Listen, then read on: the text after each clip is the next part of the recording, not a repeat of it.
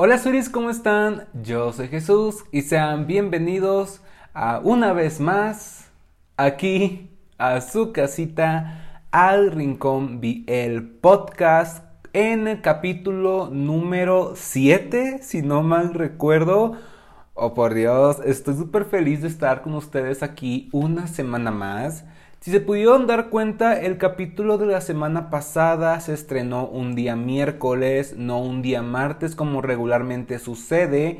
Y esto a raíz de que pues el día martes fue Día de las Madres aquí en México y pues quise mejor aprovechar el tiempo con mi señora progenitora, mi madrecita chula.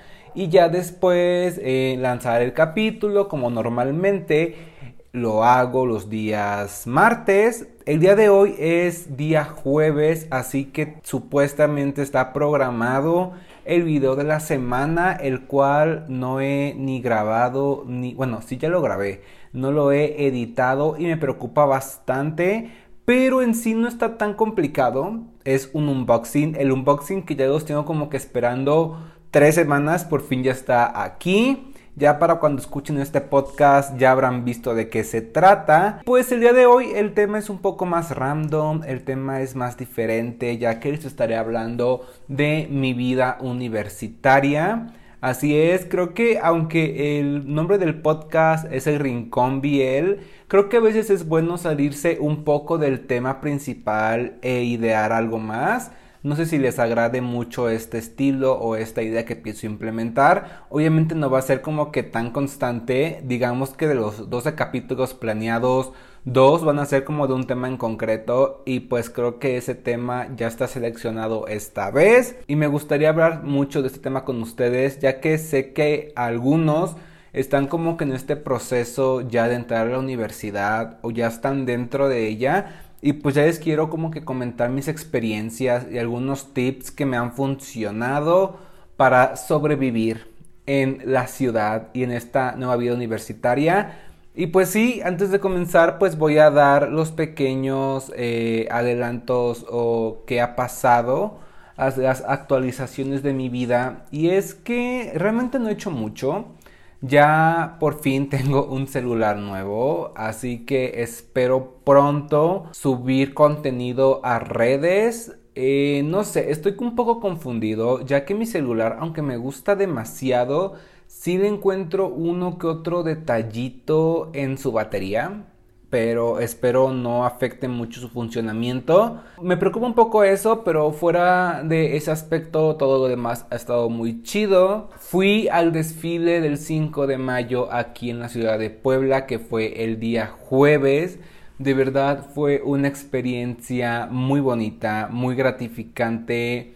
Estuve parado bastante tiempo. Y les voy a contar un poco la storyline Resulta que pues yo ya llevo aquí en Puebla estudiando unos cuatro años. En sí ya tendría que haberme graduado, pero eso lo haremos un poco después. La cuestión es que nunca había ido al desfile del 5 de mayo. Y mi amiga Paulina me dijo, pues si quieres vamos, de todos modos mi familia como que siempre va. Y yo de jalo. Y la cuestión es que fuimos, yo me vi con ella como a las nueve y media de la mañana. El desfile estaba supuestamente planeado de salir a las 9.45 de la zona de los fuertes de Loreto, que está al norte de la capital de aquí de Puebla. Y pues sí, nos vimos en un punto donde nos quedaba como que céntrico a ambos y de ahí nos movimos a una de las avenidas principales que es el Boulevard 5 de Mayo, pues porque por ahí pasa el desfile. La cosa es que este año el presidente de la República Mexicana había venido aquí a la ciudad, pues porque creo que era el 160 aniversario de la batalla de Puebla y se alargó muchísimo más el desfile. Eh, digamos que en vez de salir 9.45 salió como a las 10.45 y pasó como a las 11 y media, 12, ahí donde estábamos pues ya para ese momento el sol estaba fuertísimo, pero pues lo bueno es que donde estábamos nosotros con Paulina y su familia había arbolitos, entonces eso nos cubrió. Y pues sí, fue un desfile muy bonito. Comparado con el de mi rancho, que nomás dura como media hora, este desfile pues sí duró como unas dos horas aproximadamente. Y de verdad fue increíble ver eh, no solamente el desfile militar, sino también como que el desfile en el ámbito escolar. Me encantó mucho los carros alegóricos, el ritmo, la vibra que daban. Entonces sí, fue una experiencia muy bonita. Después de eso fuimos a almorzar almorzar, comer con Paulina. Para eso yo planeaba regresarme en el Metrobús, que es un sistema de transporte de acá de Puebla, que es más rápido y entre comillas más seguro, aunque ahí me robaron mi celular. Pero digamos que por donde pasa esa estación o esa línea del Metrobús es donde pasa el desfile del 5 de mayo. Pero dijeron a las 4 y media ya va a estar abierto como si nada. Y dije, pues me hago aquí, güey, un ratito y ya a las 4 y media regreso. La cosa es que así le hice, ya a las cuatro y media iba para esa parte de la ciudad y sorpresa, estaba cerrado y dije, oh rayos, esto no promete nada bueno, de seguro va a tardar mucho y decidí caminar de ese punto a otro punto que está mucho más lejos del centro en donde pasa otra línea que se conecta con la que en la que yo iba entonces digamos que iba a llegar al mismo destino, solamente que en otra línea, aunque era la misma. Un, un, algo muy complejo, la verdad.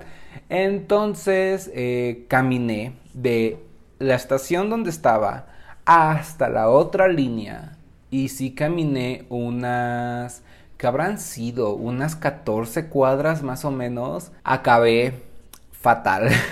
Llegué, estuve parado, llegó un punto en donde se me bajó la presión. Tú sientes cuando se te está bajando la presión y fue lo que sentí yo. Sentí como que me faltaba el oxígeno y pues dije, no me voy a caer o algo y entonces pues sí, mejor cuando salí de la estación que sí sentía raro, mejor me fui a sentar en lo que llegaba como que mi otro otro transporte para llegar aquí a mi casa y eso fue lo que hice. Y pues ya, esa fue como que mi aventura el 5 de mayo. Ya después de eso, digamos que nos dieron un puente, un puente extraño. O sea, cuando me refiero a puente, para la gente que no sepa, son como días de suspensión en la escuela. Regularmente los puentes son de los días viernes a los días lunes para tener libre pues viernes, sábado, domingo y lunes. Pero a nosotros nos dieron el puente desde el jueves hasta el miércoles, hasta el día de ayer. Entonces fue jueves, viernes, sábado, domingo, lunes, martes. O sea, una semana literal sin clases ni nada. Y pues lo disfruté porque sinceramente fui a mi rancho. O sea, digo lo disfruté, pero en parte no porque ustedes no saben el calorón que se sentía en mi rancho. O sea, llegamos a 41 grados. O sea, si hay gente de Oaxaca, me va a entender. Gente de Morelos. Aquí de Puebla, para nada. Puebla tiene un clima súper rico. Ahorita estoy, uff, como si nada. Si estuviera en mi rancho, estuviera sudando a mares en este momento. Entonces, pues sí me gusta mucho ese aspecto. De verdad siento que está muy, muy increíble, muy lindo. Y estuve allá con mi familia Llegó, llegaron familiares que no veía desde hace tiempo, estuve con mis sobrinos, salí con algunas amigas, vi a mi roomie también, vi a mi roomie. De hecho vimos dos películas Biel, vimos Color Rush 2 y vimos Tinted With You, la película. En el espacio de, en el que hablamos de Biel, más adelante les voy a comentar qué fue lo que me pareció. Y pues sí, el día de ayer regresé a Puebla, fui por algunos paquetitos a la paquetería para, para enviar de lo de mi tienda. Me llegaron algunos álbums y así. Y eso ha sido como que lo más importante. Actualmente estoy como que buscando dónde voy a hacer mi servicio social de la universidad. No puedo creer que ya se esté pasando de verdad súper rápido el tiempo. Me da un poco de nostalgia porque a final de cuentas como que no pude aprovechar al 100 como hubiera gustado vivir mi vida universitaria. Pero pues en sí no se puede hacer nada más que seguir con tu vida y pues esperar a ver qué pasa. Ahora sí, hablemos del Biel en el apartado Biel del capítulo de hoy. B Color Rush 2. Esta serie, digamos que se estrenó como por enero, fue de las primeras que salieron en el 2022 y acabó como por febrero. Era una segunda parte muy esperada, la verdad. Sin embargo, digamos que desde la salida de este chico que era un ex idol o un ex integrante de The Boys, de la serie, como que sí empezó la controversia. Bueno, yo vi la, yo vi la película, porque ven que regularmente las producciones coreanas hacen la miniserie y después la juntan toda para hacer la película. Yo vi la película. Y al principio sí me aburrí bastante. O sea, era como de, oh, ¿qué está pasando? ¿Qué es esto? ¿What the fuck? ¿Qué, chica, qué dice? Chica, ¿qué dice? De verdad. sí, sí me estresé bastante. Ya hasta me estaba dando sueño. Pero ya como que la segunda parte de la película, eh, en donde como que empieza un ritmo muy raro, nos enteramos de asociaciones, de operaciones clandestinas. Llega un punto en donde todo todo, todo, todo cambia. El ritmo se siente mucho más rápido. Hay momentos de tensión, hay momentos que te impactan demasiado. Y pues ahora tenemos a otro coprotagonista que primero empieza como que un amigo, un aliado de nuestro protagonista principal de Color Rush, de nuestro mono. y ya después digamos que ese vínculo comienza a fortalecerse más y más hay muchos plot twists dentro de la serie, dentro de la película que me impactaron demasiado. El final estuvo muy bueno. Ahora, se ve que habrá una tercera parte. No está confirmada, pero sinceramente todo pinta a que haya una tercera entrega de Color Rush. La verdad creo que sería muy bueno para que terminaran con esta historia, porque la verdad siento que aunque la segunda parte no fue tan mala, siento que sí hubo, momentos muy tediosos, más que nada la primera parte, ya la segunda como que retoma el hilo de la historia. Pero este final abierto en donde podemos como que ver que posiblemente tengamos un triángulo amoroso es lo que me emociona más. Así que realmente espero que la producción tenga una tercera entrega ya para concluir la historia de Color Rush. Porque aunque nos eh, revelaron varios secretos y varios cabos que nos dio la primera temporada, siento que aún falta más. Y si ya viste la serie o ya viste la película, sabrás perfectamente a lo que me refiero. Y sí, realmente falta historia que nos cuenten o historia que o secretos que nos revelen más que nada. Fuera de eso, pues también vi Tinted with You. Creo que en el podcast pasado les comenté de esta historia y la verdad me había gustado demasiado. La película igual me acabó gustando, fue una buena entrega. Siento que le falta más reconocimiento por parte del público Biel, porque no es como que algo que veamos muy constantemente o que sea una historia, uff, muy cliché, para nada, incluso me hace muy mística, muy mágica. Entonces, pues si lo quieren ver, está en Viki, tanto la serie como la película. De ahí en fuera no he visto nada más. Me falta ver mi capítulo de My Dear Doctor, que se estrenó el día de ayer. Story in My Mind, me falta por ver.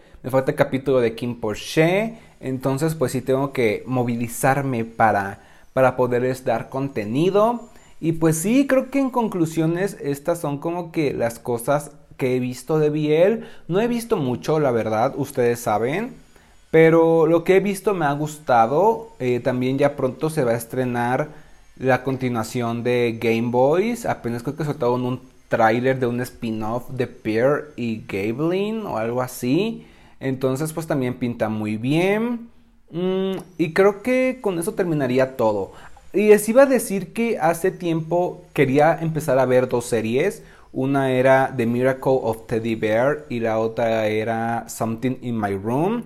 Sin embargo, aunque están disponibles en YouTube, no trae subtítulos, lo cual se me hace muy absurdo por Channel 3. Es como de, wey, entonces ¿para qué la subes? ¿Para qué la subes si no van a traer subtítulos? O sea, piensa, piensa. Así que Channel 3, si me escuchas, ponle subtítulos a tus series, porque no las vemos porque no las entendemos. Así que hazlo.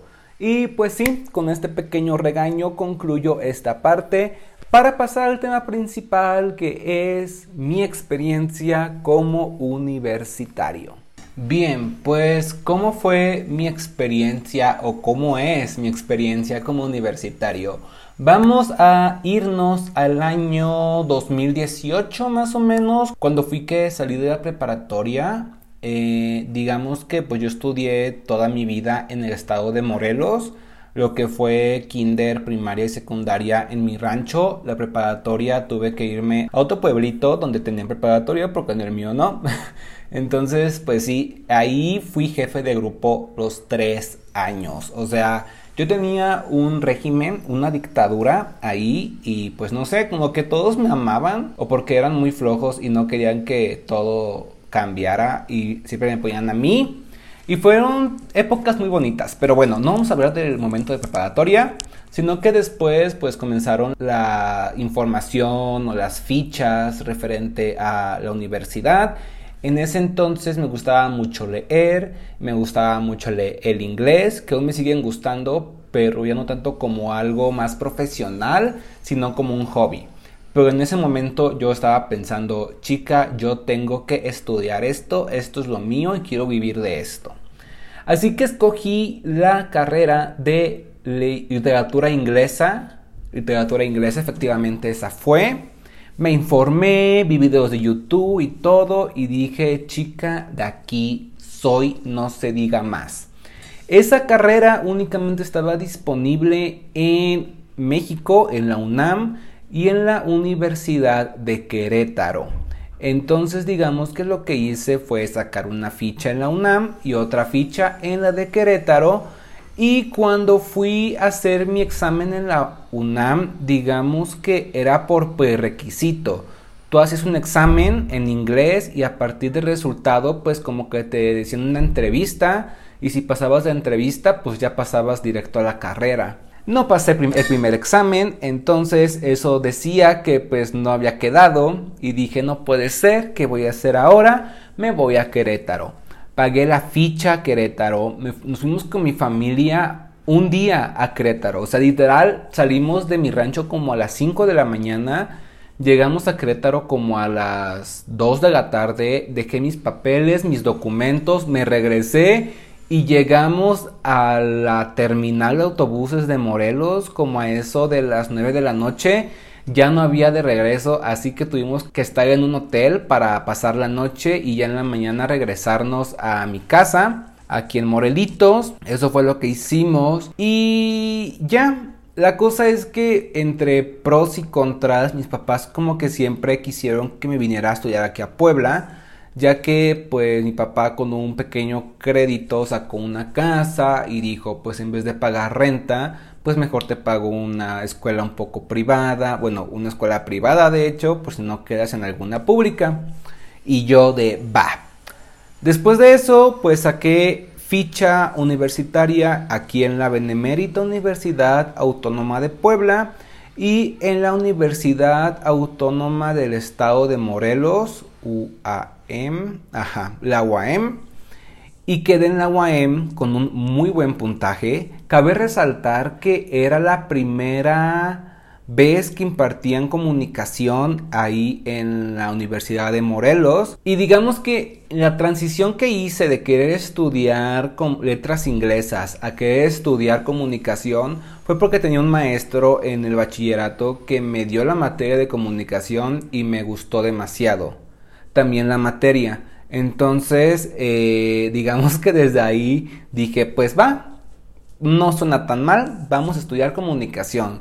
Siempre me ha gustado como que hacer el ridículo por internet y así. ¿Qué podría salir mal? Bueno, hice examen en la UAM, quedé como en el quinto lugar, o sea, muy buen puntaje. Y pagué mi curso propedéutico en donde me tenía que ir a Cuernavaca, la capital de Morelos, tres semanas. Me fui tres semanas, hice muchos amigos, hice muchas anécdotas. De verdad, creo que esas tres semanas fueron muy bonitas, excepto la parte donde literal me fui a vivir con un vato. Espero que mis papás no escuchen esto. De verdad espero. Me fui a vivir con un vato como por dos semanas, no, como una semana más o menos. Muy mal error, muy mal error, pero es que uno se va ilusionado, entusiasmado del amor. Pero bueno, la cosa es que pues sí, eso pasó. Y ya el último día, mis papás fueron a recogerme y ya me dijeron pues, ¿qué? ¿Cómo ves? Y yo pues sí, me, me puedo quedar aquí, así. Fue cuando mi padre me dijo, ¿sabes qué? yo no quiero que te quedes aquí, porque es como pagar la renta de acá y pagar la renta de allá de Puebla. Entonces no. ¿Qué te parece si te vas a Puebla y yo te, te pago una escuela privada? Y yo de, bueno, va. La cosa es que yo fui a checar en varias escuelas, una de ellas fue la UPAEP, una escuela muy prestigiosa, demasiado cara la verdad, y aunque me dieron beca, aún así era carísimo. Para ese entonces, se me olvidó decirles, yo no quedé en el examen de la UAP. Mm, de hecho, son muy pocos los que conocí que realmente quedaron en, aquí en la Universidad de Puebla. Entonces, pues entre, entre búsqueda y búsqueda me enteré que había escuelas vinculadas a la UAP, pero que eran privadas. Eran escuelas incorporadas. Yo me metí a una escuela incorporada.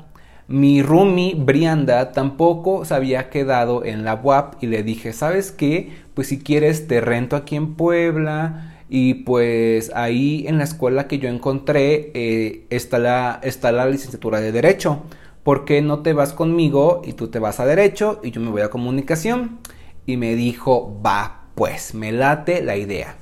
Y así lo hicimos, fuimos juntos a pedir informes, a la bienvenida, a todo, estuvo muy bueno. La cuestión aquí era que nos quedaba demasiado lejos. Nosotros vivimos en el sur de la ciudad y la escuela quedaba hasta el norte de la ciudad.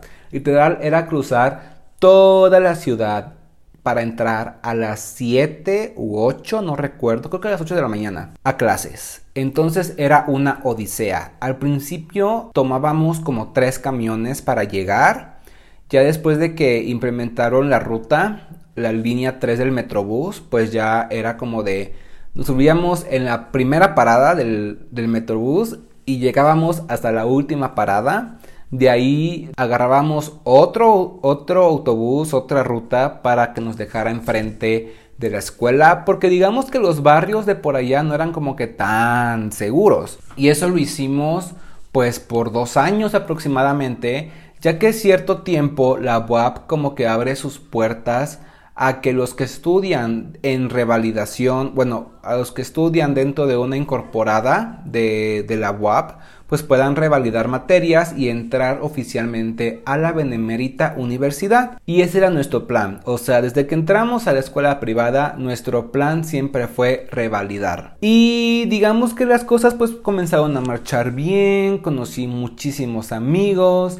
Al principio como que era el chico callado de rancho, pero como que después comencé a hacer amistades, no les dejaré mentir extrañé por mucho tiempo a mis amigos de Cuernavaca porque ya habíamos formado un vínculo muy bonito, en especial a Monty. Monty, si ves esto, aunque no creo, Monty fue mi primer amigo en la universidad y de verdad, ay, me pongo triste porque fue una muy bonita amistad y también conocí a muchísima gente, a Pau me, me parece que se llama, a Clavel, algo así, a René también. O sea, no, fue algo muy bonito. Y ya, aquí en la universidad, amistades, amistades, amistades, nomás tuve una, que fue Paulina. Ustedes no la conocen, espero que pronto podamos grabar un video, pero Paulina se convirtió en mi mejor amiga en la universidad. Aunque también tuve otros amigos como lo fue Rodrigo, como lo fue Arturo, como lo fue el Chiwi, Sanel, Dana, Coral, que de hecho los estoy mencionando y me llena la nostalgia porque ya van a salir ellos de la carrera. Estoy muy feliz por ellos, la verdad. De hecho, los voy a ver el día sábado porque es su fiesta de graduación. Entonces me invitaron y nos vamos a ir. Soy el invitado de la Paulina. Y pues sí, ahí conocí a ellos, tuve experiencias muy, ah, raras y bonitas. Recuerdo que ahí me... Mm, no anduvimos nunca. Digamos que anduve con un chico, pero fue todo un relajo porque digamos que él tenía novio y nunca me lo dijo hasta después. Y al final como que siempre fui su aventura de él y fue muy traumático, la verdad. Tiempo después, pues también tuve una relación un poco más estable. Creo que un día voy a hablar sobre eso, mis relaciones, pero hoy no. La cosa es que, regresando al tema principal de esto, fue una buena experiencia estar en esa universidad. Pero se llegó el momento de hacer mi revalidación. Hicimos el examen con mucho miedo, la verdad, mi roomie y yo, pero ambos quedamos. Ella pues se fue a derecho, yo me fui a comunicación ya oficialmente de la UAP y de hacerme una hora y media que me tardaba en viajar de mi casa a la otra universidad Ahora únicamente era media hora en donde llegaba pues a mi nueva universidad, ya en mi complejo. Yo entré a la UAP en enero del 2020. Para febrero hubo un paro porque estábamos haciendo protesta ya que habían asesinado a unos estudiantes. Entonces hicimos paro estudiantil. Y como por...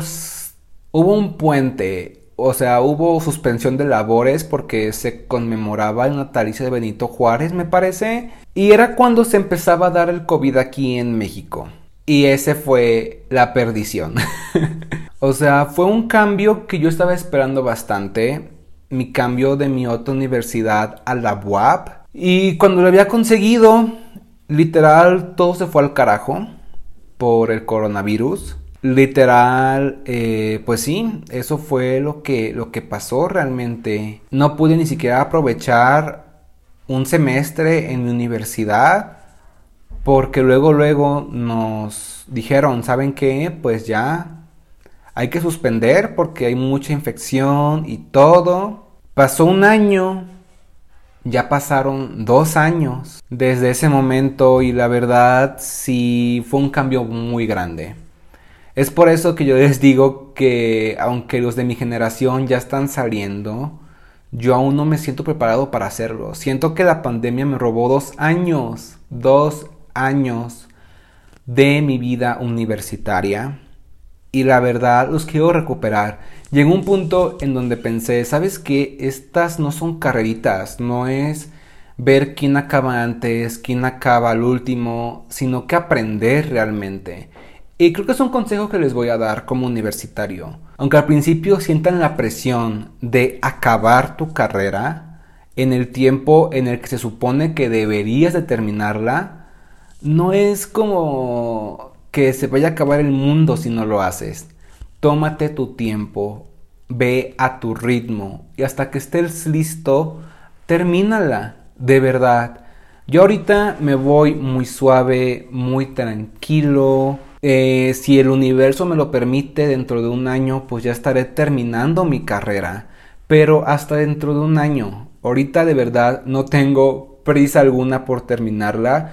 Quiero disfrutar esta etapa. Y más porque me enoja un poco saber que ya muchas partes de México, las universidades ya regresaron y aquí simplemente nos siguen dando largas y largas y largas de verdad siempre nos preguntan como de, ¿ya quieren regresar? Y los estudiantes son como de, pues sí.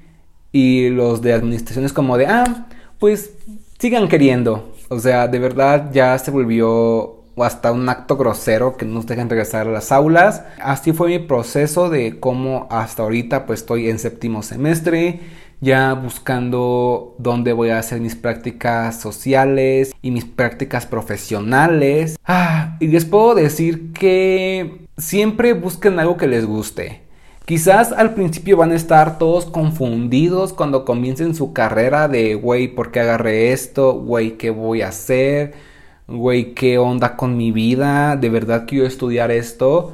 Pero al pasar el tiempo vas como que agarrando tu camino.